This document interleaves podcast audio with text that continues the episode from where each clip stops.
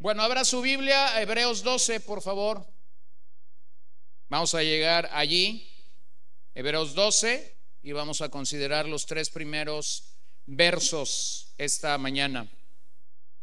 Mientras cerrábamos las escrituras la semana pasada en el capítulo 11 de Hebreos y revisábamos finalmente estos 40 versos que estaban allí para nosotros, eh, el autor sigue avanzando en el argumento que ya hemos venido revisando a lo largo del año.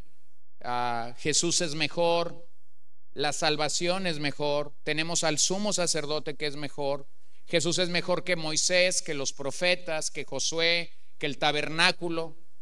Todo ese argumento que hemos revisado durante los meses que nos ha tomado llegar a esta sesión y solamente recordarles que los últimos cuatro capítulos de la carta, a partir del 10 y hasta el final del 13, realmente la carta es una exhortación. Eh, la carta nos está llamando a algo, nos está exhortando a algo. Todo el capítulo 11 claramente nos llama a tener fe, nos exhorta a ser fieles al Señor, nos exhorta a tener, a, a imitar a los santos del Antiguo Testamento.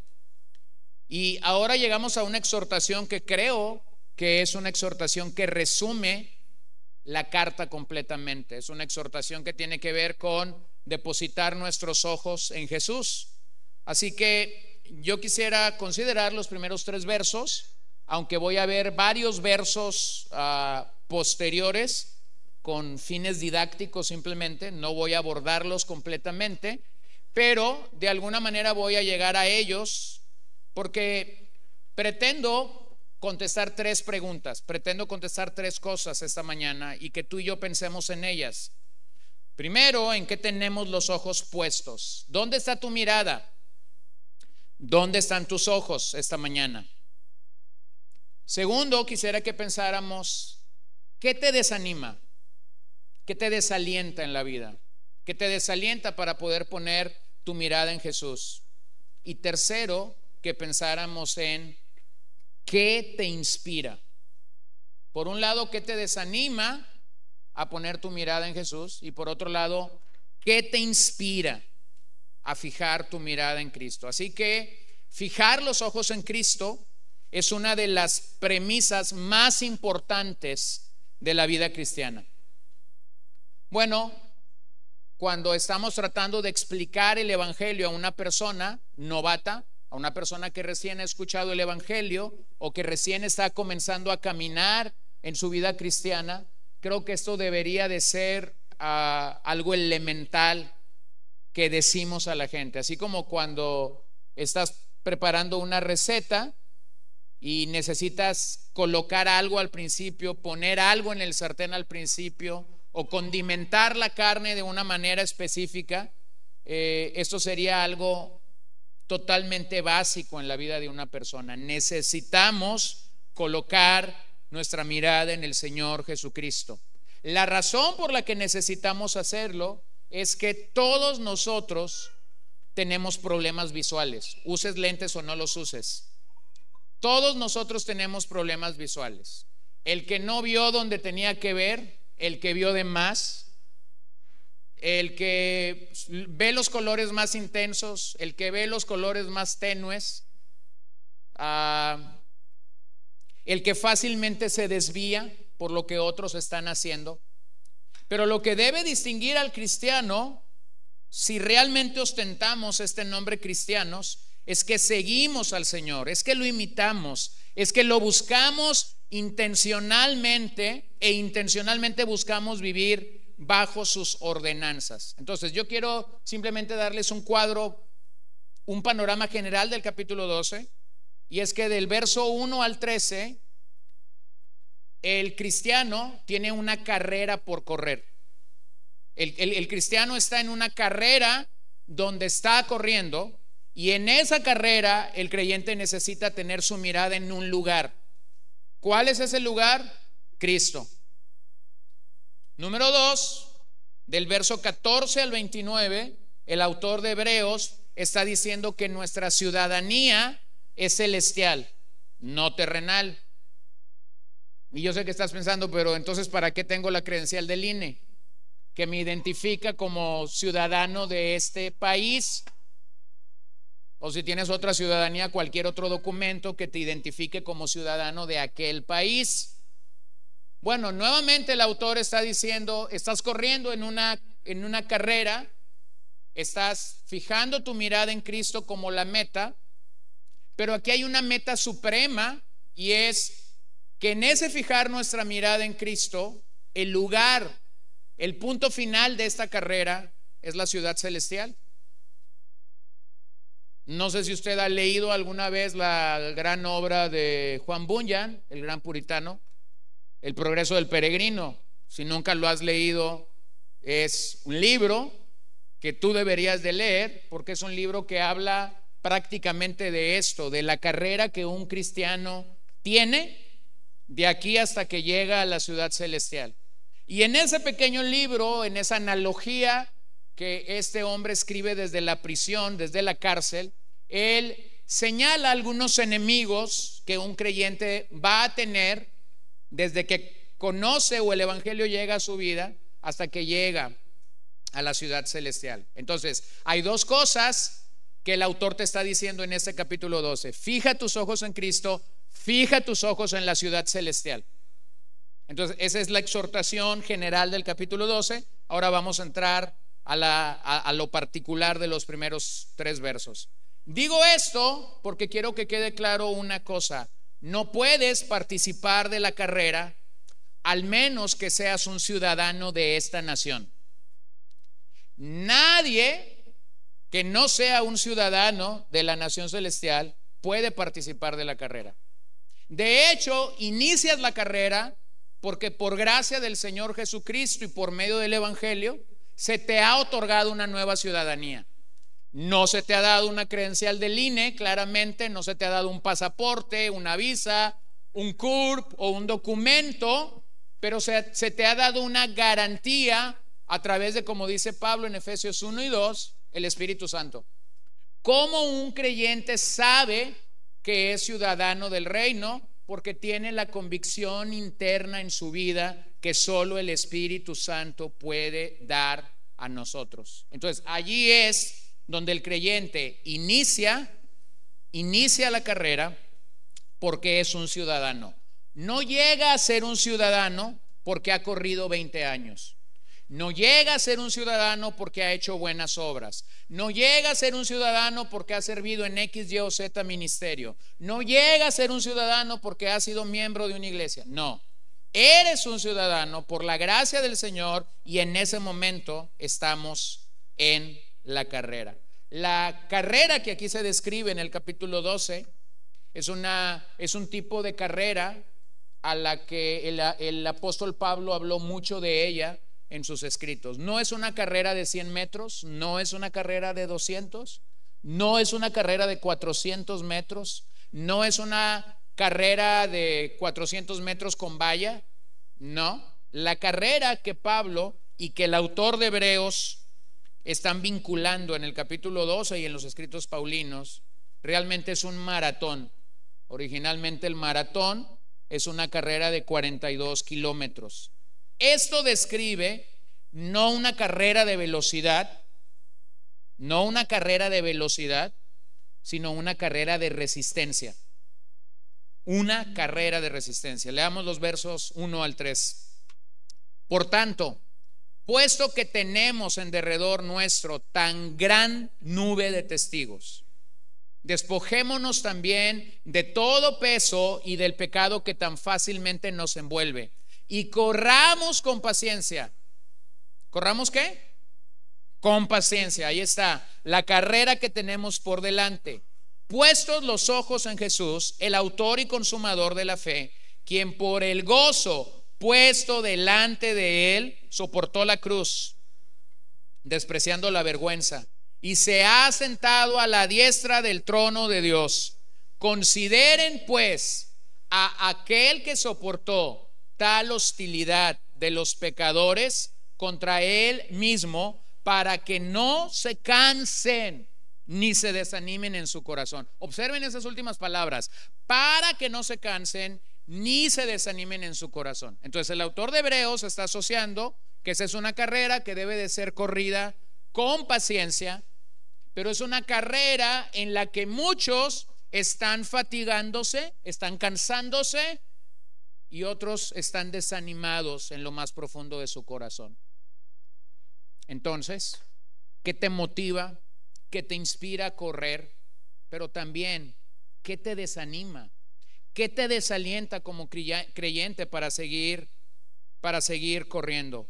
Bueno, observemos nuevamente la bisagra que hay en ese verso, en, estos versos, en el, en, el, en el 1, por tanto.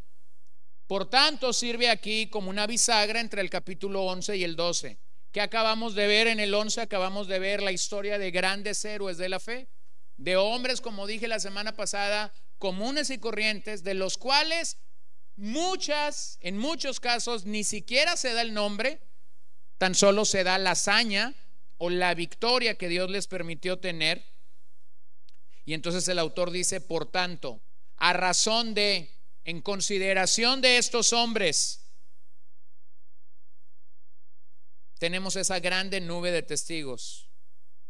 Ese capítulo 11 que tenemos ahí en el libro de los Hebreos no está allí meramente como un dato histórico, está como un dato testimonial, está como un como una manera de que el autor está testificando lo que la fidelidad a Dios en la vida de estos hombres ha llevado a cabo a lo largo de la historia. Hay nombres y hay acciones que estos héroes de antaño, estos mártires, estos confesores, estos profetas, estos reyes del pasado, estos paladines de la fe, hicieron por causa de su fidelidad al Señor. Pero observemos que no solo fue por causa de su fidelidad al Señor, sino que a la vez tuvieron que resistir, tuvieron que vivir enfrentando el desaliento, el desánimo, la desesperación, el hambre, la desnudez, todo lo que ya hemos visto. Y el gran epitafio del capítulo 11 es que Dios no se avergonzó de ellos. Es decir, Dios validó la fe de estos hombres en el capítulo 11 y no se avergonzó de ellos. El propósito de esa gran nube de testigos del capítulo 11 no es meramente un propósito histórico. El propósito del por qué esa gran lista de hombres y mujeres está allí para nosotros es para motivarnos a seguir en la carrera. Y estos hombres, observen que se presentan aquí como testigos. La palabra testigos pudiera tener varias maneras de ejemplificar. Por ejemplo, hay quienes piensan que estos hombres son testigos porque ahora no están corriendo, no están en la arena, ahora están en la gradería, están como sentados viéndonos correr a ti y a mí. Y bueno, esa es una manera de interpretar este pasaje. La otra manera de interpretar esa cita de que es una gran nube de testigos es que si vamos a la expresión original de testigos en el Nuevo Testamento, cuando el Señor está dando la gran comisión y Él dice, ustedes me serán testigos, realmente la palabra testigo allí no significa uno que se sienta a testificar algo que está pasando en la carrera. La palabra testigo allí en la gran comisión es la palabra marturos en el original y es mártires. Entonces, cuando la gran comisión está, está siendo dada a los discípulos, Él les dice, vayan y sean mártires. Ahora recuérdenme cómo murieron los apóstoles. ¿Cómo murieron? Como mártires. ¿Lo ven? Como mártires. El único que no padeció muerte por martirio es Juan, aunque sí recibió martirio. Y lo tengo que aclarar. Juan fue colocado en aceite hirviendo y el Señor quiso que el aceite hirviendo no lo consumiera, no lo quemara. Juan sale del aceite hirviendo y todavía Juan tiene que ir a la isla de Patmos exiliado, esperando que muriera de hambre y tampoco muere de hambre. Finalmente muere siendo un anciano en la ciudad de Éfeso. De allí en fuera, el resto de los discípulos murió de alguna forma atroz, feroz, perversa, y murieron como mártires. Entonces, yo no creo que la palabra de Hebreos 11, de que tenemos esta gran nube de testigos, está operando realmente como esta idea que muchos tienen de que nosotros estamos corriendo y estos hombres están como en una gradería viéndonos lo que nosotros hacemos. Yo no creo que eso es así. Yo creo que realmente el testimonio que tenemos aquí es que tenemos a estos mártires que murieron por la fe, sí, dando testimonio del Señor, sí, dando testimonio de lo que ellos hicieron, pero más que verlos como simples espectadores, yo creo que los tenemos como un testimonio vivo cada vez que nosotros somos desalentados. Cada vez que nosotros somos desalentados, podemos poner nuestra mirada en el capítulo 11 y ver las cosas por las que ellos pasaron. Así que a mi parecer estos hombres han pasado de las arenas de los hechos a las filas del testimonio. Sí, desde allí nos observan, pero no nos observan como para ver qué hacemos. Nos observan con el testimonio vivo de su vida, de lo que ellos mismos hicieron para el Señor. Y por eso me encanta cuando dice Hebreos que Dios ha dado testimonio de ellos. Y ahora ellos nos brindan su propio testimonio. Mira cómo Pablo lo dice en Romanos 15:4. Está Pablo escribiendo a la iglesia en Roma y dice, porque todo lo que fue escrito en tiempos pasados para nuestra enseñanza se escribió, a fin de que por medio de la paciencia y del consuelo de las escrituras tengamos esperanza. Por medio de la paciencia y del consuelo de las escrituras tengamos esperanza. Entonces, cuando nosotros vemos la vida de estos hombres actuar, vemos la vida de estos hombres creer en fe, realmente estamos recibiendo paciencia y realmente estamos recibiendo el consuelo que solo las escrituras puede dar. Esto me recuerda a aquello que leí del emperador Napoleón. Se dice que en la campaña de Egipto, el emperador Napoleón conducía a su ejército por la cercanía de las pirámides.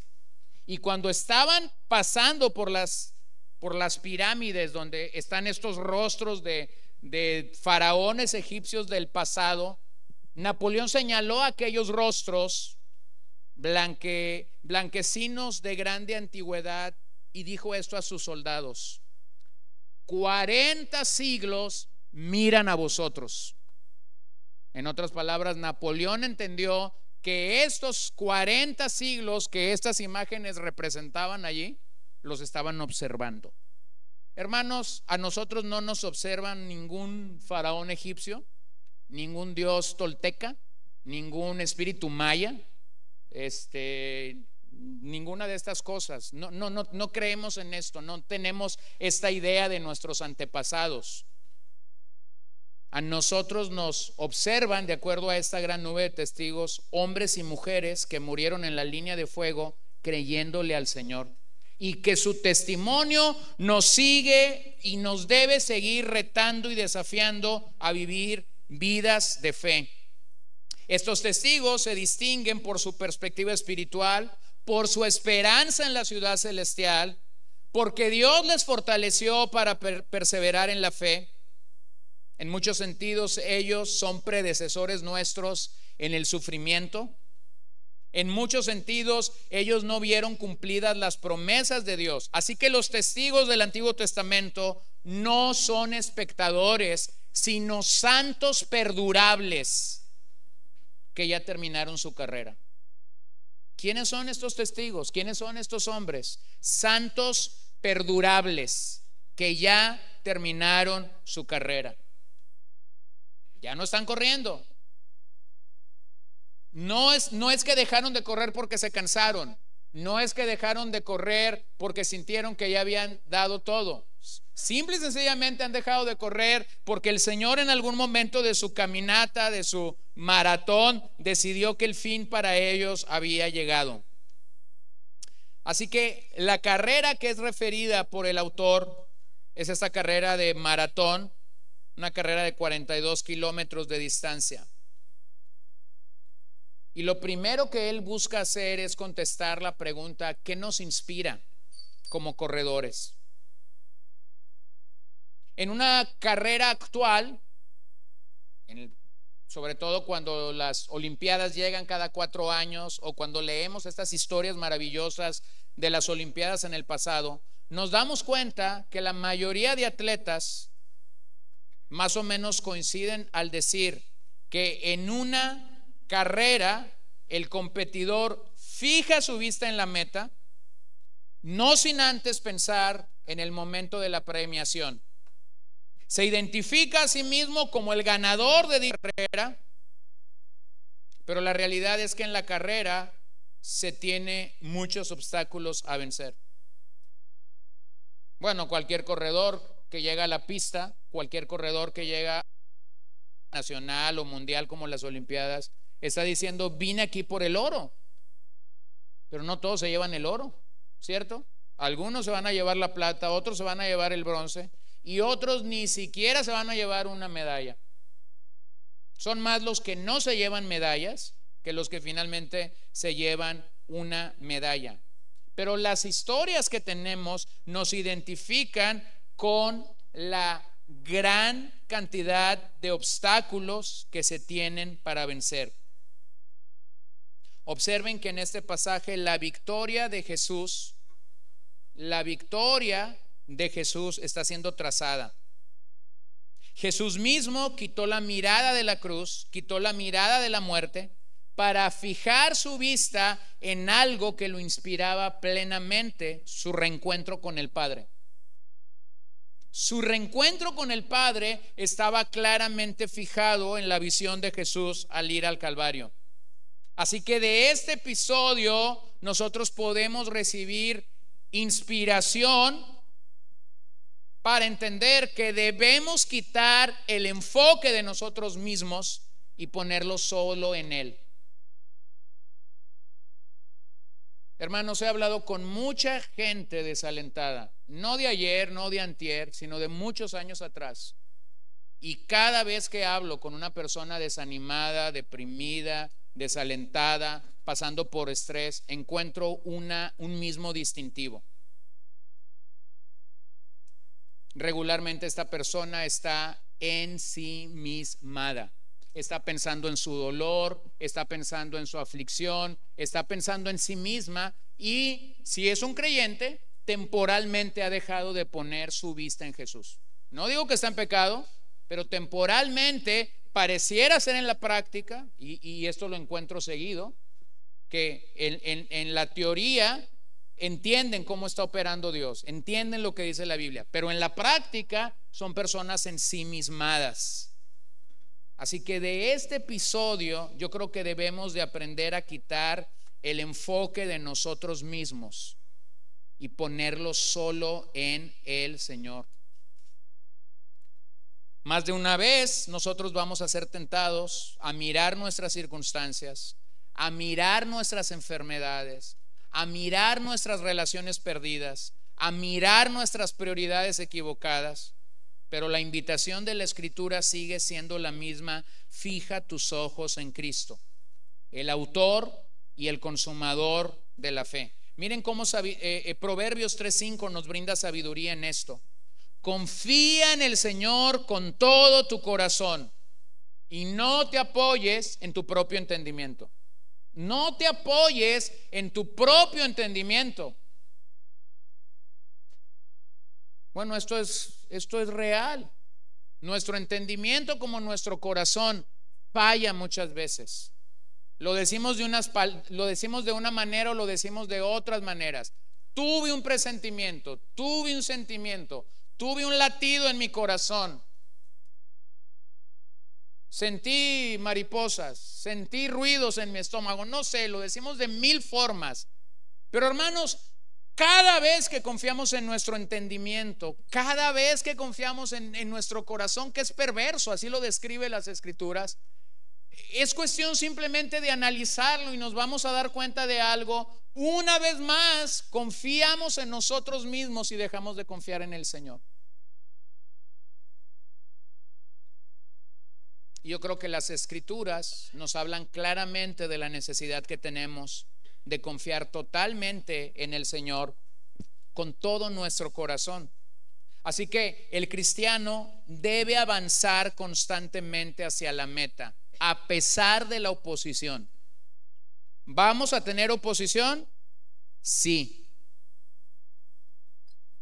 Y la oposición en muchos sentidos tienen un poder o le damos un poder que no debería de tener. O sea, la oposición debería de fungir como un distractor, como algo que está allí como un distractor. Pero a veces le entregamos voluntariamente a la oposición un poder que la oposición no tiene. La oposición no tiene el poder de detener tu carrera. Estás corriendo porque el Señor te dijo que corrieras. Estás corriendo porque el Señor te nombró un ciudadano de su reino. ¿Vamos a tener oposición? Claro que vamos a tener oposición. Pero la oposición no debería ejercer poder sobre nosotros para detenernos en esta carrera. A veces el cristiano avanza rápidamente, a veces el cristiano avanza lentamente, a veces el cristiano avanza de una manera medianamente, pero el cristiano tiene que estar avanzando. El cristiano que no avanza comienza a retroceder en su carrera, como ya lo veíamos en los primeros capítulos. Entonces, permíteme darte un vistazo general de este capítulo y revisar nueve amenazas, nueve amenazas que el creyente tiene para desviar su mirada de Cristo. Hay un claro llamado a fijar nuestros ojos en Cristo, hay un claro llamado a correr la carrera cristiana. Así que en estos primeros versículos del capítulo 12, el autor está desarrollando un argumento acerca de aquellas cosas que pudieran desviar nuestra mirada de Cristo. Número uno, la amenaza de pecados insignificantes no confesados. Dice el verso 1b, despojémonos también de todo peso y del pecado que tan fácilmente nos envuelve, o como dice la versión 60, nos enreda. Bueno, aquí está la primera amenaza. Y yo creo que somos advertidos en este pasaje a que claramente hay peso sobre nuestra vida que no necesariamente es pecado. O sea, a veces estamos corriendo con un tipo de peso que nosotros mismos queremos llevar que no necesariamente es, es pecado, pero que es peso, no deja de ser peso. ¿Sí? Por ejemplo, usted ve que los que hacen ejercicio, los que hacen deporte, su ropa es liviana, ¿verdad? Su ropa es ligera, porque ellos saben que posiblemente el peso de un pants o de una camisa o incluso de los tenis, que pesan cada día menos, van a ocasionar un peso innecesario con el paso de los minutos trotando, corriendo, caminando o estando en un gimnasio. Entonces, a veces hay pesos que no necesariamente son pecados, pero que nosotros mismos estamos asumiendo como necesarios llevar. Pero específicamente el verso está hablando de pecados ocultos no confesados que impiden que desarrollemos la vida cristiana de manera efectiva. Es ese tipo de peso que provoca que no nos hundamos, pero que nuestro avance sea más lento de lo que debería de ser. Saturados con inconsistencias, un poco de mundanalidad, o posiblemente, yendo hacia lo que este, hacia lo que este pasaje dice, abrazando algún tipo de pecados que solo pueden ser remolcados con dificultad al puerto celestial. Entonces observen esa expresión, todo peso. Despojémonos, quitémonos todo peso. Ahora vean esa, esa palabra despojémonos, porque esa palabra despojémonos habla de quitarnos algo que tenemos, de desalojar de nosotros algo que tenemos y que al parecer nos está provocando problemas. Hay una tensión en el Nuevo Testamento, y usted la puede observar, pero hay una tensión entre lo que Dios hace y lo que nosotros debemos hacer. Entendemos que la salvación, por ejemplo, la salvación es Dios llegando a nuestras vidas y despojándonos del viejo hombre, despojándonos del orgullo, despojándonos del pecado que ha brillado y que nos ha esclavizado por años. Y eso es la salvación. O sea, el Señor nos está despojándonos, despojando. Pero luego hay pasajes que dice, despójate. Y algunos dicen, bueno, ¿que no me despojó el Señor? Pero ahora me dice, despójate. Bueno, ahí hay una tensión y esa tensión la vemos en todo el Nuevo Testamento y es una tensión que se resume en una expresión que usamos. Ya, pero todavía no. Ese es el reino de Dios. El ya, pero todavía no. ¿Cómo opera eso? Bueno, lo explico de esta manera. Ya somos santos posicionalmente. ¿Sí? Cuando una persona es salva, en ese momento llega a ser santa, no porque hizo algo, sino porque ahora Dios lo está viendo a través del sacrificio de su Hijo Jesús. Entonces, esa santidad es una santidad posicional. Vamos a ser totalmente santos cuando estemos en la patria celestial y entonces el Señor retire toda la carne que hay en nosotros. Y eso es una santidad perfecta, una, algunos la llaman glorificación o santidad total. Pero entre la santidad posicional y la santidad final hay un buen trecho. ¿Cuánto vas a ser cristiano? ¿15 años, 20 años, 30 años? Bueno, ese trecho es una tensión. En ese trecho hay una tensión entre el ya, pero el todavía no. Y esa tensión a veces causa mucho, mucha desesperanza a algunos cristianos. Porque por un lado entendemos que la salvación es Dios despojándonos del pecado. Y por otro lado, el Nuevo Testamento, no una vez, sino muchas veces nos dice, despójate. Entonces vean que por un lado es la obra de Dios y por otro lado es la obra de cada uno de nosotros obedeciendo al Señor. Quítate el viejo hombre, vístete el nuevo hombre. ¿Lo ven? E, está esta tensión. Entonces dice el autor, despojémonos también de todo peso. Bueno, aquí todo peso claramente está indicando o, o está refiriendo aquello que impide nuestro avance espiritual aquello que impide que el creyente pueda avanzar. Ese todo peso que está allí está impidiendo nuestro avance en la carrera espiritual. ¿Se recuerdan cuál era el problema con la comunidad hebrea en su avance espiritual? Ellos querían regresar al sistema levítico del pasado. Ellos querían retomar el tipo de adoración que habían tenido en el sistema levítico y eso era un obstáculo para su carrera. Porque por un lado estaban tratando de entender la salvación, pero por otro lado querían regresar a un sistema de obras. Incluso cuando pensamos en la expresión quítate de todo peso.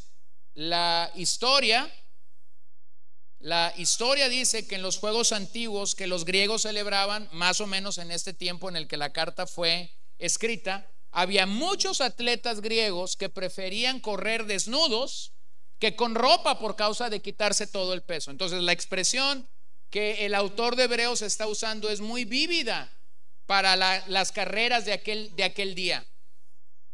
Entonces, hermanos, ¿qué pudiera ser todo peso aquí? Bueno, pudiéramos hablar de muchas cosas. Hábitos que no nos ayudan. Hábitos que no nos sirven para correr la carrera cristiana. Relaciones que minan tu tiempo. Relaciones que minan tu tiempo de búsqueda por el Señor, tu tiempo de crecer por el Señor. Ocupaciones, diversiones, pasatiempos que afectan tu alma y te llevan a más y más caminar despacio cuando el mandato que tenemos aquí es, corre con paciencia la carrera que tienes por delante. Pero luego, cuando el verso llega a hablar del pecado y del pecado, que tan fácilmente nos envuelve, que tan fácilmente nos enreda. Bueno, hay un gran pecado que en hebreo se está describiendo. Y siendo muy fiel al contexto de esta carta, creo que el pecado del que aquí se señala no es la inmoralidad sexual, no es la mentira, no es el orgullo. Creo que nuevamente el autor regresa a su argumento principal y que el pecado que aquí se señala es la incredulidad. ¿Se acuerdan que este pecado ha estado brincando casi capítulo por capítulo en todo Hebreos? Y ahora dice, quítense de todo peso y del pecado que los enreda, que del pecado que los envuelve, del pecado que los agobia. Y nuevamente eso es incredulidad.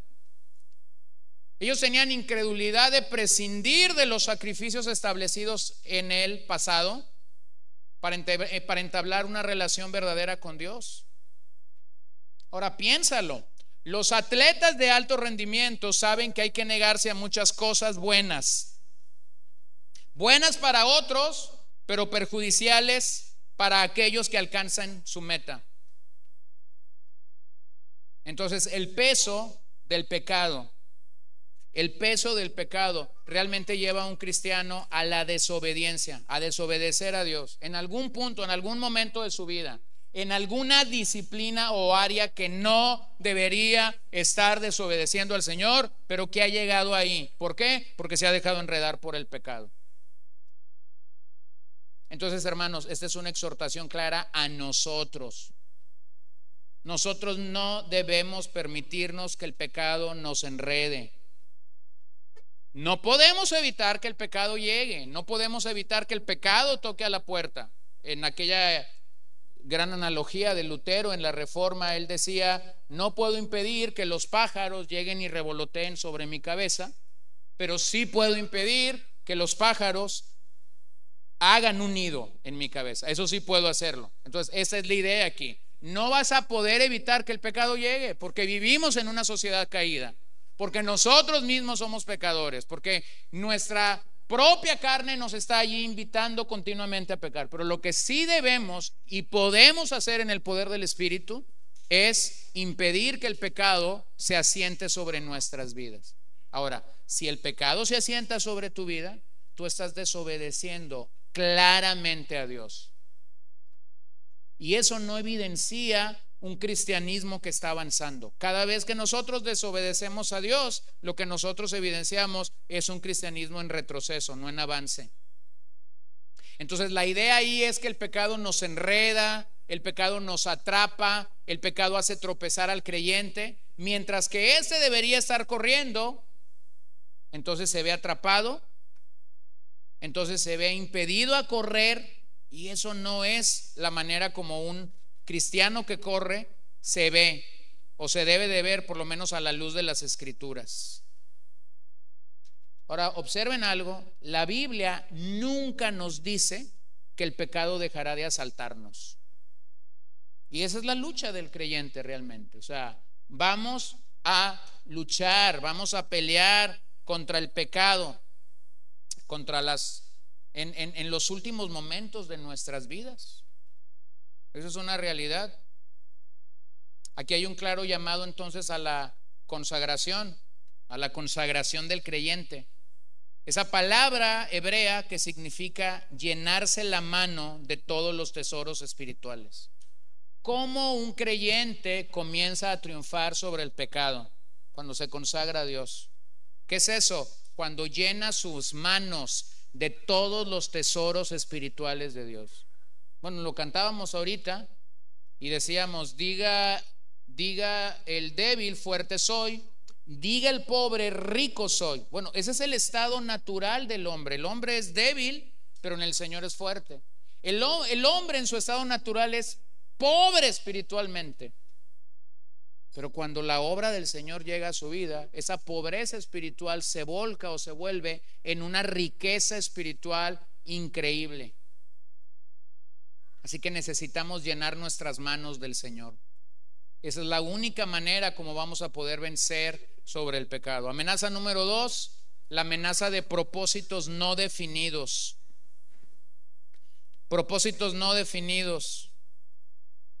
1C y corramos con paciencia la carrera que tenemos por delante. ¿Dónde está la carrera? Por delante. El atleta, el corredor aquí sabe que la carrera está por delante, no está a un lado, no está atrás, no está en el, no está en, el, en, en la meta del próximo año, está por delante. Aquí se nos anima a correr, aquí se nos anima a no quedarnos sentados o pasmados en la mediocridad para ser llevados por la corriente. Esta es una carrera no diseñada para holgazanes. Hay que correr. Algunos corren más rápido, algunos corren más lento, pero hay que correr. No, no empezamos la carrera diciendo, bueno, yo tengo problemas con el cuerpo, así que voy a ir a un paso medio. No. Observen la palabra paciencia y corramos con paciencia. Es una palabra tan rica en el Nuevo Testamento, la palabra paciencia, jupomone. Jupomone sugiere la idea de un soldado al frente de la batalla que está recibiendo ataques de todos lados y que realmente está permaneciendo bajo determinado conflicto. Entonces está diciendo el autor aquí, corran con paciencia, corran como lo hace un soldado que va al frente de la batalla y que recibe ataques de todos lados, pero él ha decidido permanecer bajo el conflicto. Entonces, hermanos, vamos a hablar de otra gente y no de nosotros. Pero mucha gente cuando recibe ataques dice, si esto va a ser, si esto va a ser así toda la vida, mejor tiro la toalla desde ahorita. ¿Has escuchado alguna vez eso? yo lo he escuchado un montón de veces. Jupomone. No tienen jupomone. No tienen esa paciencia que el Nuevo Testamento está apuntando. Hermano, hay algo que va a dar evidencia de un verdadero creyente, Jupomone. Va a ser paciente. Va a saber que a veces las cosas se van a poner, como decimos acá en México, color de hormiga, pero de todas maneras me voy a quedar al frente, porque Dios en algún momento va a sacar fortaleza de mi debilidad. Hay tres verbos en este, en este capítulo, en estos primeros versos, que hablan de esa palabra jupomone. Sostener, soportar y sufrir. El cristiano que corre debe sostenerse, debe soportar y debe de estar dispuesto a sufrir. Jupomón es la determinación constante de seguir adelante sin ceder a la tentación de bajar el ritmo, sin darse por vencido, sabiendo que seremos acosados por mil debilidades, pero nuestra resistencia viene de Cristo. Ahora yo sé, yo sé que esa palabra paciencia en el español suena como sentarte en una silla, no hacer nada y esperar que las cosas sucedan. Pero en el, en, el griego, eh, una mejor traducción para esa palabra paciencia es la palabra perseverancia o incluso la palabra resistencia. Entonces, siendo muy fieles al idioma, la mejor traducción aquí debería de ser, corramos con perseverancia corramos con resistencia la carrera que tenemos por delante. Se usa 32 veces en el Nuevo Testamento y no tengo claramente el tiempo para revisar los 32 textos. Pero habría demasiado aliento en nuestras vidas si tomáramos esos 32 versos y los, y los colocáramos en algún lugar cercano de nuestras vistas. Y que cada vez que somos desalentados y desanimados por cualquier situación, te recuerdes que el llamado del cristiano es un llamado a ser jupomone. Así que hay algunos que necesitamos claramente recibir de parte de Dios esta mañana jupomone. Esa paciencia no es un evento, no es algo que yo recibo en algún evento determinado de la vida. Esa paciencia es un proceso una y otra vez Dios causará ánimo en nuestras vidas para seguir adelante. Como Pablo lo dice en Filipenses 3:14, prosigo hacia la meta para obtener el premio del supremo llamamiento de Dios en Cristo Jesús. Prosigo, Jupomone. Voy con resistencia, voy con paciencia, voy con perseverancia.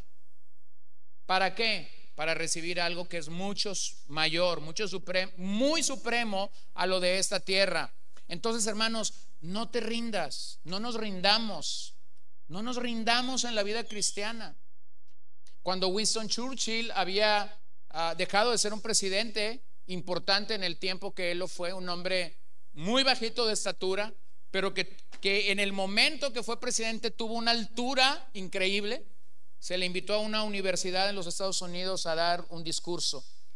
Y bueno, la nación entera estaba esperando el discurso de Churchill. Y cuando él vino a, la graduación de esta universidad a hablar a los graduados, él subió al podio y él dijo, tengo tres cosas que decirles solamente. Hay tres cosas por las que yo he venido a este podio a, hablarles a ustedes. Y estaba siendo televisado porque no era común que alguien de su altura viniera simplemente a una graduación. Entonces él dijo, voy a decirles tres cosas que son sumamente importantes. No se rindan, no se rindan no se rindan. Dejó el micrófono y se fue. ¿Sabes qué es el discurso más recordado de este hombre? No es recordado por estar enfrentando en la guerra mundial, no es recordado por sus estadísticas y por su economía y, por su vida política, aunque fue un gigante políticamente hablando, pero es recordado por ese discurso a una buena cantidad de alumnos y de la nación americana. Había un eslogan claramente en su vida y era no rendirse. Había logrado lo que logró porque no se rindió. Hermanos, no es Churchill hablándonos ahora diciéndonos no se rindan, son las escrituras. Tienen un peso mayor que este hombre bajo eh, de estatura, pero tienen un peso mayor sobre nuestras vidas. No te rindas. No te rindas cuando las cosas se ponen turbias. No quieras dejar la senda del crecimiento cristiano porque las cosas no están saliendo como tú querías. No quieras tirar la toalla a la vuelta de la esquina por cualquier tontería y adversidad. Lo que distingue a un atleta ganador no es que escoge entre lo bueno y lo malo. Lo que distingue a un atleta ganador no es que escoge entre lo bueno y lo malo, sino que supo escoger entre lo bueno y lo mejor. Entre lo bueno y lo mejor. Y cuando escogió lo mejor, después supo escoger entre lo mejor y lo excelente y escogió lo excelente. ¿Lo ven? Entonces no te rindas, no te rindas, rindas. El gran predicador George Whitfield dijo, prosigue adelante, no te detengas, no te entretengas en el viaje, sino esfuérzate por llegar a la meta que ha sido puesta delante de ti. No te entretengas en el viaje. No te entretengas. Hay muchos detalles que en el viaje te pueden desviar y te pueden detener. Número tres, la amenaza de distracciones fatales. Dice el 2A, puestos los ojos en Jesús, el autor y el consumador de la fe la palabra allí puestos es aforao, que significa atención no dividida. ¿Cómo deberíamos mirar a Jesús? No de una mirada, no teniendo una mirada dividida. Como decimos a veces, con un ojo al gato y con otro al... Así estamos algunas veces mirando a Jesús. Y esa no es la manera o la razón en la que este texto nos está invitando a mirar a Jesús. Debemos mirar a Jesús con una atención no dividida, alejar la mirada de todas las distracciones con el fin de contemplar a la persona de Jesús. Observen algo en este capítulo, hermanos. El cristianismo no es un culto de adoración a las personalidades. Observa cómo aunque el capítulo 11 nos ha hablado de la de la historia de Abel, de Enoch, de Noé, de Abraham, de Sara, de Moisés, de Josué, de Raab. Nos ha hablado de la vida de estos ah, seis personajes, cuatro de jueces y David y Samuel y los profetas, y luego estas diez hazañas. Pero cuando inicia ese capítulo no te dice, fija tu vista en Moisés, fija tu vista en, en Abraham, Fija tu vista en Enoch. No, ¿a dónde se nos llama que miremos? A Cristo. Entonces la adoración cristiana no es, o el cristianismo no es un culto de adoración a las personalidades, ni a las del pasado ni a las del presente. no es un culto a las personalidades, es una adoración centrada en la singularidad de Cristo. Entonces, poner los ojos en Jesús realmente describe una fe y no un simple acto. No, no es simplemente un, una, no es simplemente un, un acto, sino que describe una actitud de fe. Alguien ha dicho que los obstáculos son esas cosas espantosas que uno ve cuando quita sus ojos de la meta. Hermanos, eso es una realidad. Hay algunos obstáculos en mi vida y en tu vida que se ven tan grandes, tan fuertes, tan poderosos, y la razón es una sola cosa. Has quitado tu vista de donde tu vista debe de estar. Así que queda claro que el mandamiento al que aquí se nos llama ha sido ignorado muchas veces. No se nos llama mirar a Jesús de vez en cuando. Debemos adquirir el hábito de mirarlo diariamente a fin de que llegue a ser nuestra mirada natural, nuestra tarea diaria realizada en la vida, en la casa, fuera de ella, en todo momento y en toda ocasión. Debemos de mirar a Jesús como el, el, objeto exclusivo de nuestra fe y de nuestra salvación. Y por eso el autor de Hebreos usa dos palabras. Dice, puestos los ojos en Jesús, el autor y el consumador. ¿De qué? De nuestra fe. ¿Cómo inicia la vida cristiana? Con fe. ¿Cómo inicias la carrera? Con fe. ¿Cómo vas a terminar la vida cristiana? con una fe que perseveró. ¿Cómo es la fe en la epístola de los hebreos? Es una fe perseverante.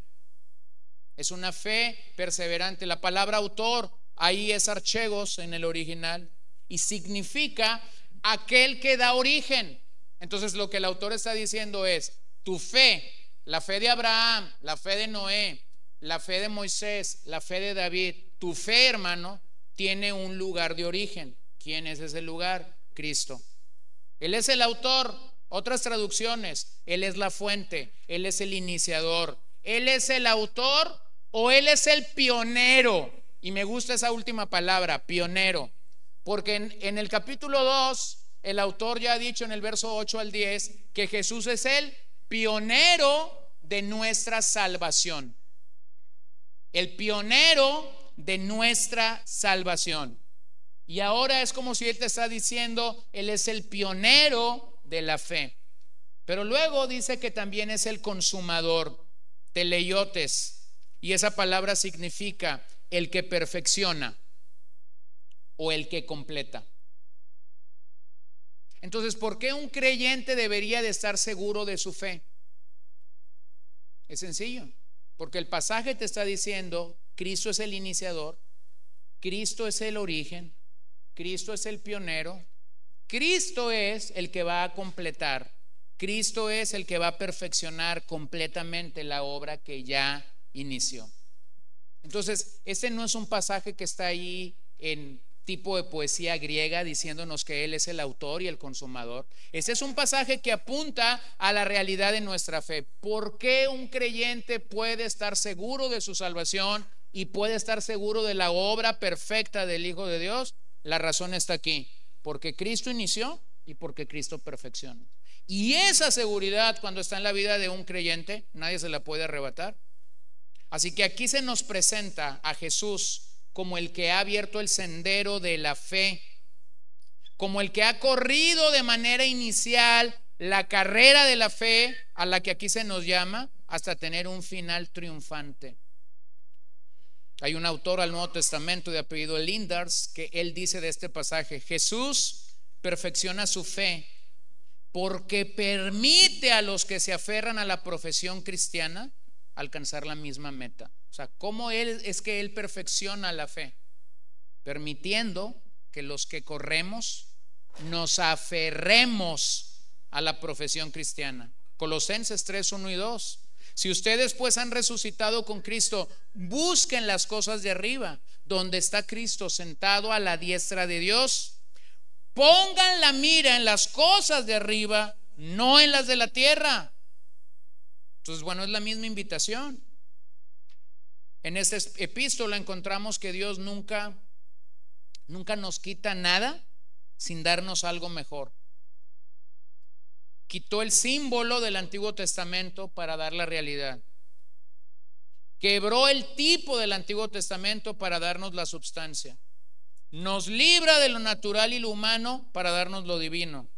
Solo Cristo nos puede capacitar entonces para perseverar en la fe. Por lo tanto, hermanos, debemos recibir el ánimo del iniciador de la fe y el ánimo de, que, de aquel que perfeccionará y completará la fe en nosotros.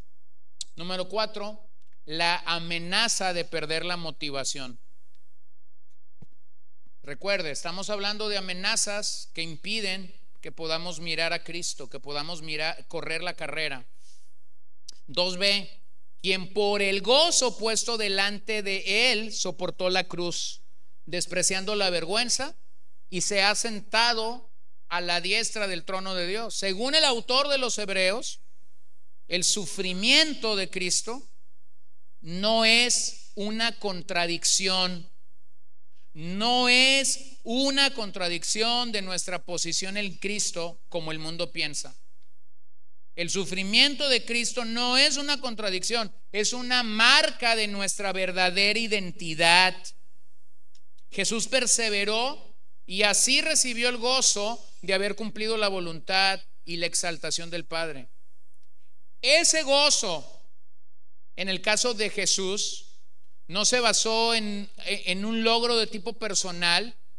El Hijo de Dios buscó dar gloria a Dios en todo mientras corría su propia carrera. Y hermanos, esa es una realidad para nosotros. Las adversidades nos pondrán a prueba. Pero toda adversidad tomada en la vida de un creyente de manera correcta te debería hacer crecer. Si el tipo de adversidad, si el tipo de dolor por el que tú estás pasando ahora no te está produciendo crecimiento, estás entendiendo mal las adversidades. Las adversidades en la vida cristiana son oportunidades reales de crecimiento. Número 5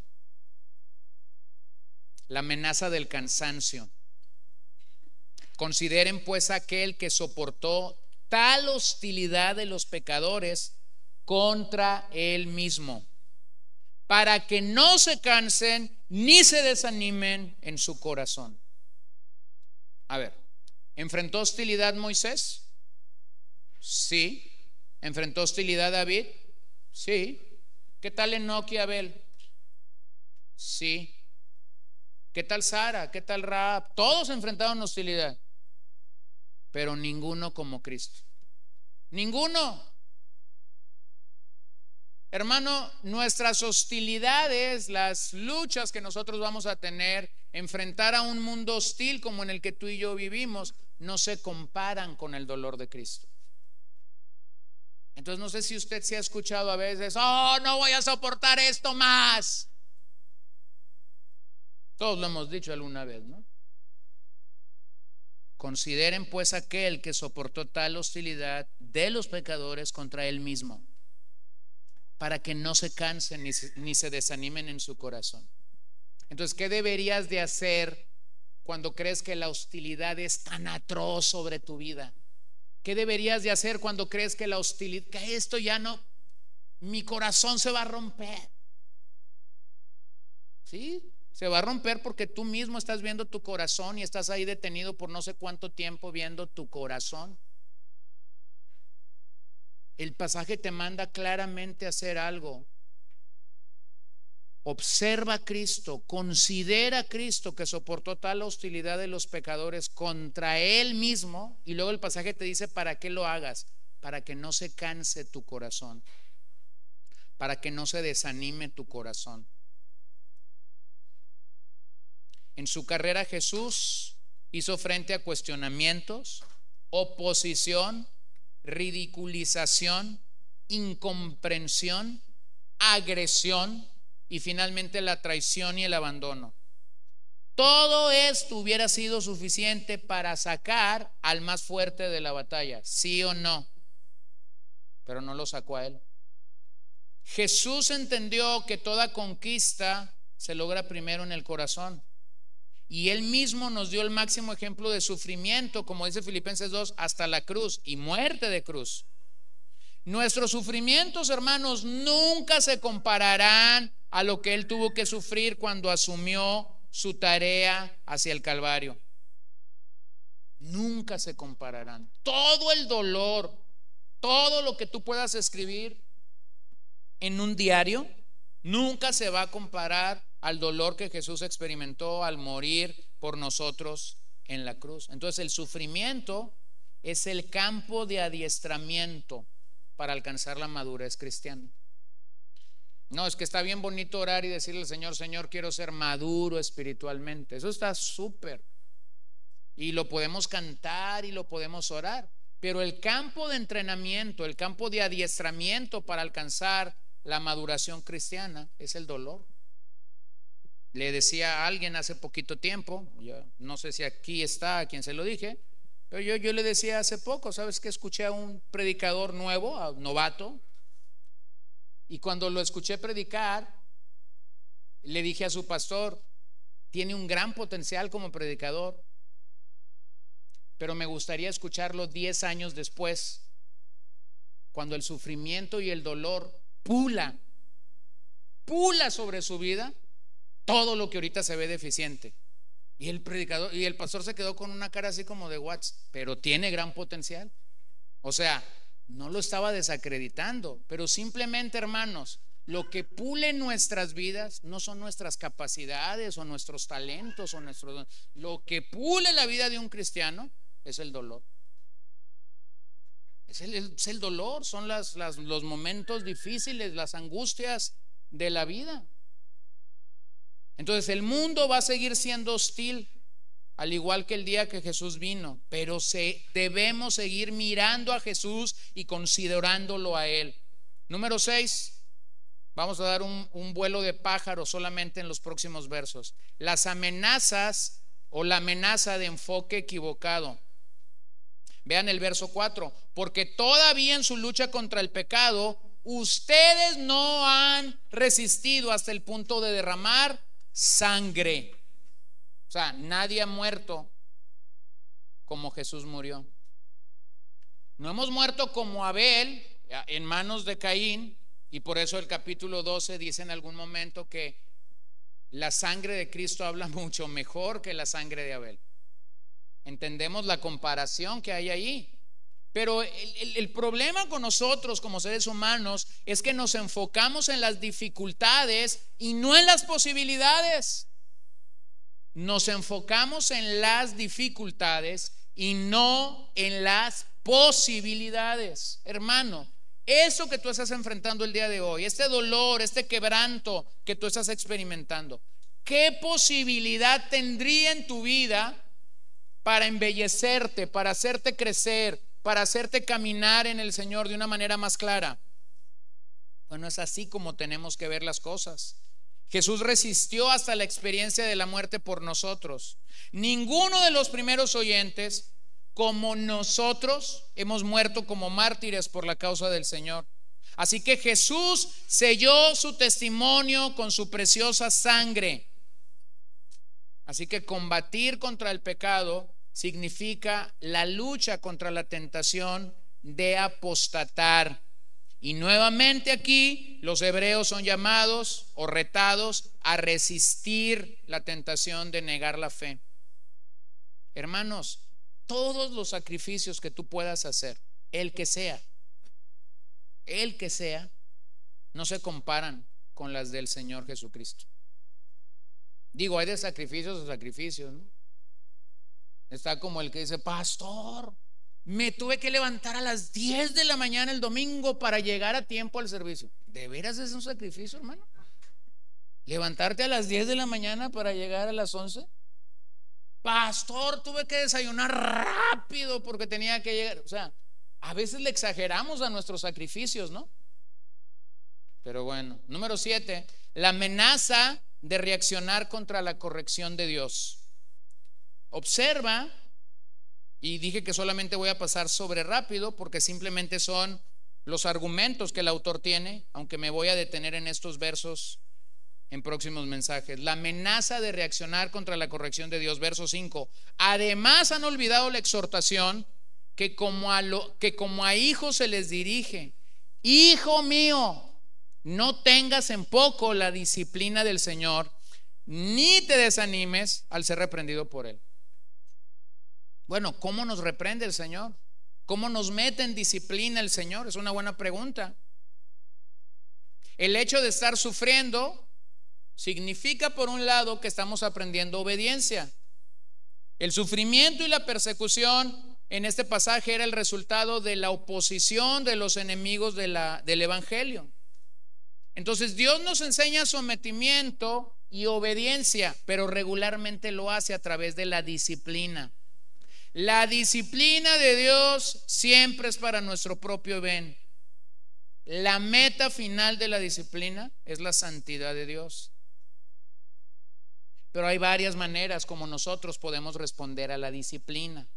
Y allí es donde fallamos. Algunos respondemos a la disciplina con resignación. Otros respondemos con autocompasión, con autoflagelación. Otros con resentimiento y reclamos hacia el Señor. Y finalmente, siempre, desgraciadamente, siempre el grupo más minoritario con aceptación y con agradecimiento al Señor. ¿Qué debería distinguir a un creyente que está corriendo la carrera bien? Que cuando el Señor lo disciplina, responde con aceptación de la disciplina y con agradecimiento al Señor. O sea, Señor, gracias porque me estás haciendo ver obvia y claramente aspectos de mi pecado que yo no he venido viendo. Ahora, hermanos, ese proceso, aunque no voy a entrar en detalle, pero ese proceso es doloroso para el atleta que está corriendo o para el atleta que está intentando correr o que cree que ha llevado una carrera increíble de grandes logros. Y cuando de repente el Señor le hace ver claramente que no es así, que está lleno de orgullo, de soberbia. Vean el término ahí, azotar que se usa más adelante cuando está hablando de la disciplina. El término azotar era allí el dañar con un látigo y era común entre los judíos. Y lo que en el argumento del autor, lo que él está diciendo es que el Padre nos azota porque nos ama. Y qué difícil es para nosotros en una sociedad de tantos argumentos de por qué no disciplinar, de por qué no eh, hacer uso Ah, de situaciones que puedan lastimarnos cuando estamos pensando en la disciplina. Pero el pasaje dice claramente que el Padre que ama azota. Entonces, observa cómo claramente no aceptar y no reaccionar de manera adecuada contra la corrección de Dios va a impedir que tú sigas corriendo, va a impedir que tu mirada esté colocada en el Señor. Número 8, la amenaza del desánimo. Versos 12 y 13. Aunque ya hemos visto varias veces en versos anteriores que he leído que no nos desanimemos en el corazón. Por tanto, fortalezcan las manos débiles y las rodillas que flaquean y hagan sendas derechas para sus pies, para que la pierna coja no se descoyunte, sino que se sane. De nuevo regresa a la metáfora del atletismo. Debemos mantenernos corriendo con fuerzas renovadas. Las manos y las rodillas se pueden debilitar hasta llegar a flaquear en sus fuerzas. Pero hay algo que el creyente no debe permitir que suceda y es que no debemos permitir fatigarnos espiritualmente. Nunca el alejamiento es la solución. Nunca el alejamiento es la solución. Necesitas al Señor y necesitas la compañía de otros que pueden fortalecerte espiritualmente. Dije fortalecerte espiritualmente, no hacer montón. porque hemos, hemos malinterpretado ese aspecto de la comunión, la hemos sobre malinterpretado. No, no es el bulto lo que fortalece. No es el bulto. Eh, se los, voy a dibujar claramente en, en una situación así vívida, en un funeral. En un funeral puedes llegar y haber 200 personas. Pero llegó una persona con la viuda. Vamos a, suponer que es una viuda la que está. Llegó esa persona con la viuda y le dedicó 10 minutos y le dio palabras de ánimo y ahí enfrente de la caja le dijo, mira, aquí voy a orar por ti porque ahorita yo creo que necesitas recibir del Señor. Pregunta, ¿quién fortaleció más a la viuda? ¿La mujer que llegó y le dio estas palabras o los 200? ¿Quién crees que la fortaleció más? Una sola persona. Entonces, hermanos, no pensemos o no nos imaginemos que porque hay un bulto de gente aparentemente con la que tenemos comunión, realmente tú estás recibiendo fortaleza espiritual. Porque Dios no necesita mucha gente para fortalecer espiritualmente a su pueblo. A veces Dios manda uno. A veces Dios manda a dos personas simplemente para poder decir, mira, esto es así, no estás viendo esto, te estás fatigando espiritualmente así, pero el Señor está aquí para ayudarte. Vean cómo las torceduras y las heridas que el pasaje nos describe aquí deben de ser vendadas.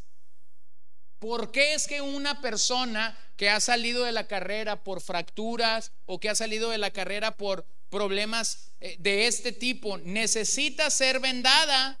Necesita ser vendada porque la historia se trata de terminar la carrera y para ello necesita ser restaurada. El desánimo produce la pérdida de esperanza. El desánimo produce la pérdida de esperanza. Comienza siendo algo ligero, algo suave, que si nosotros vamos permitiendo que se quede allí y sigues permitiendo y sigues saboreando y sigues meditando en las aguas del desaliento, del desánimo, terminará por incapacitar tu esperanza en el autor y en el consumador de la fe. El desánimo te puede llevar a dos lugares, concentrarte en ti mismo,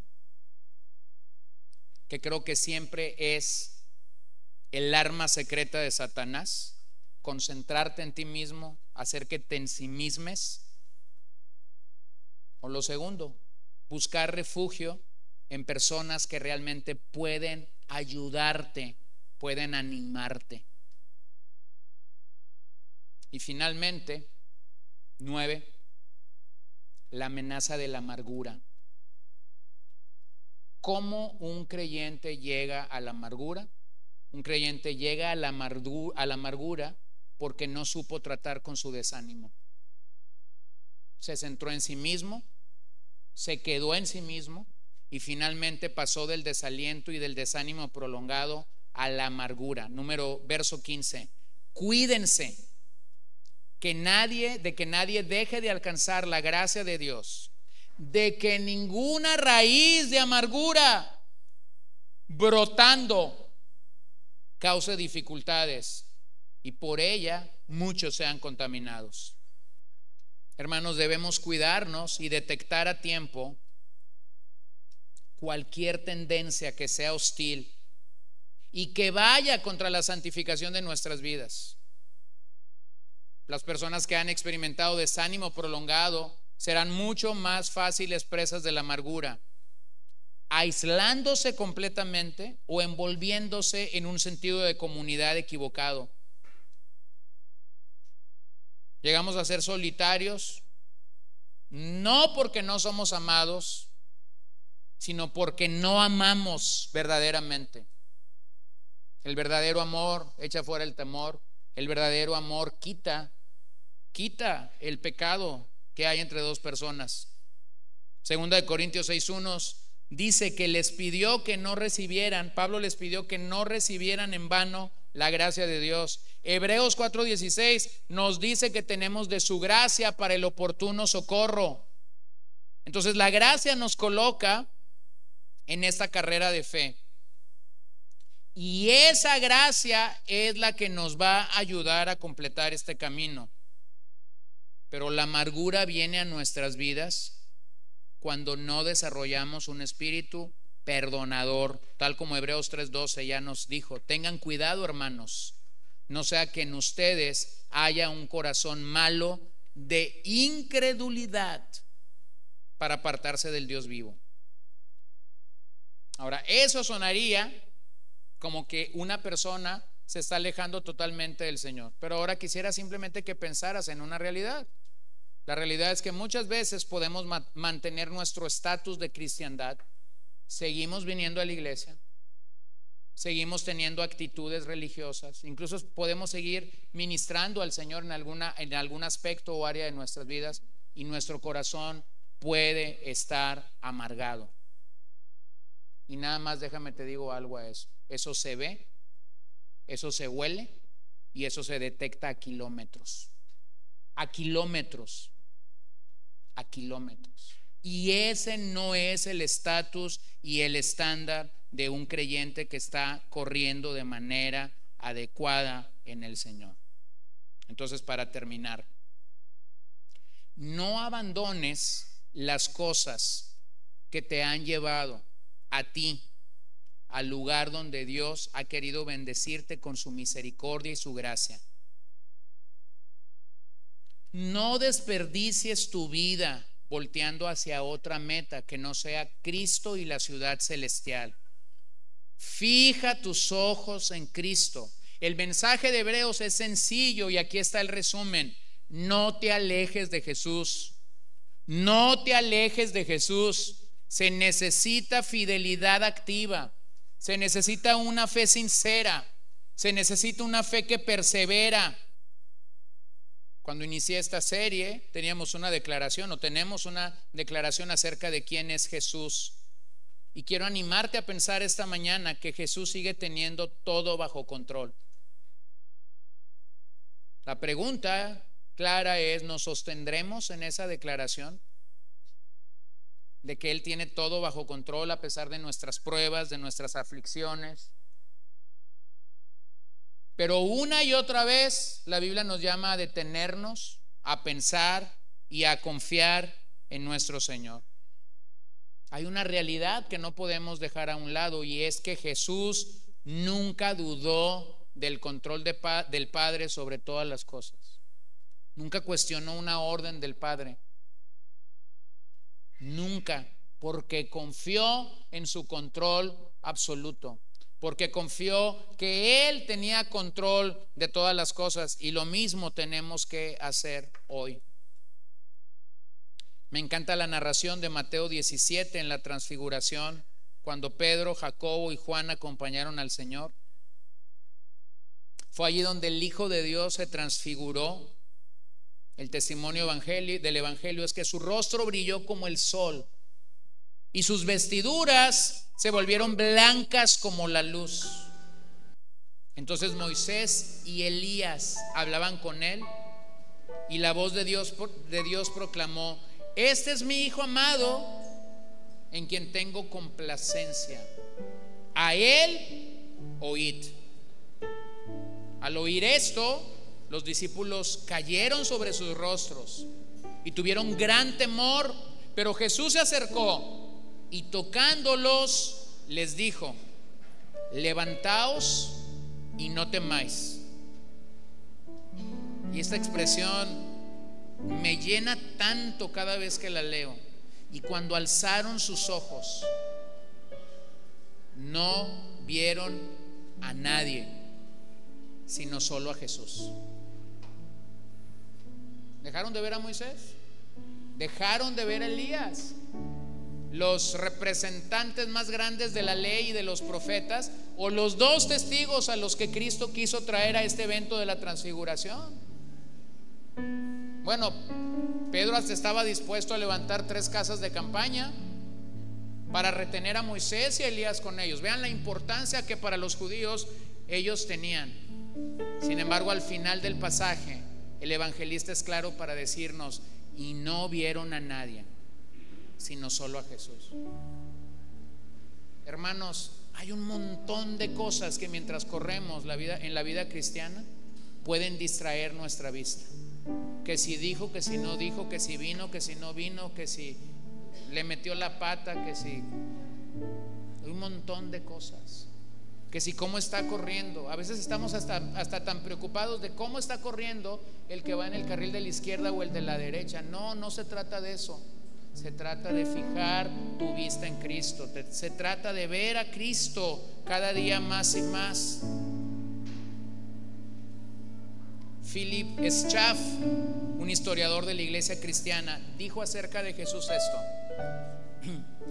Jesús de Nazaret, sin armas y sin dinero, conquistó mucho más millones que Alejandro el Magno, que César, que Mahoma y que Napoleón sin ciencia ni educación formal, difundió más luz sobre las cosas humanas y divinas que todos los filósofos y eruditos juntos.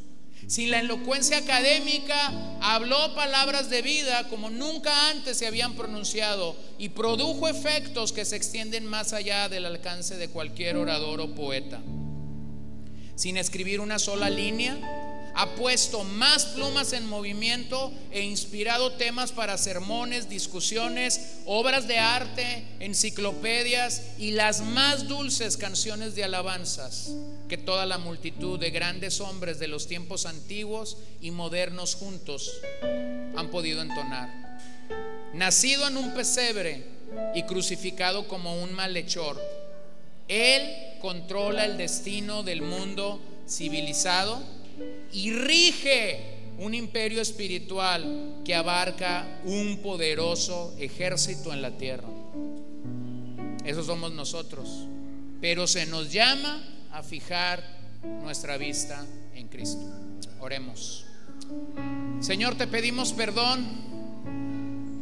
Hemos pasado por este pasaje de las Escrituras no sé cuántas veces. Lo hemos dicho, lo hemos saboreado bueno, Señor, hasta muchos aquí pudieran pensar que ese es uno de los pasajes más favoritos míos, porque lo repito vez tras vez. Pero es que cuando vemos el peso que estas palabras tienen, tú eres el autor y el consumador de nuestra fe. Señor, nuestro corazón realmente debería estar rendido ante la evidencia de la obra de Cristo. Y a pesar de ello fallamos tantas veces en fijar nuestra mirada en ti. En no tener una vista dual de verte a ti pero ver otras cosas. Perdónanos. Cuando vemos todas las amenazas que en este pasaje hay de aquellos que desvían su mirada de Jesús, nos damos cuenta de la realidad hay tanto desaliento, hay tanta amargura en el escenario de la cristiandad del día de hoy.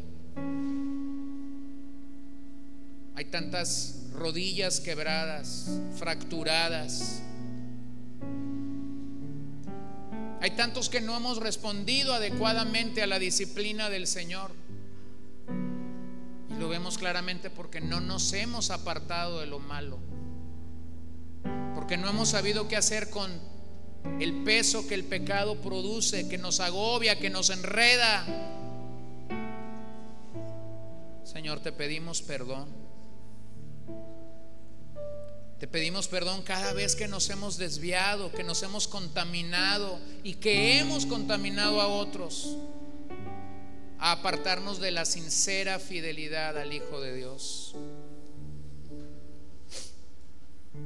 Qué deleite es poder venir a ti, abrir las escrituras y saber que las escrituras tienen un peso sobre nuestras vidas que ni miles de palabras humanas se pueden acercar a ellas, que millones de palabras humanas no nos pueden dar. Y ahora mismo, Señor, tú conoces la condición de nuestros corazones aquí presentes. Sabes de lo que carecemos, sabes de lo que necesitamos. Así que pedimos tu ayuda, tu aliento, tu fortaleza, tu gracia sobre nosotros. Te damos gracias, Señor.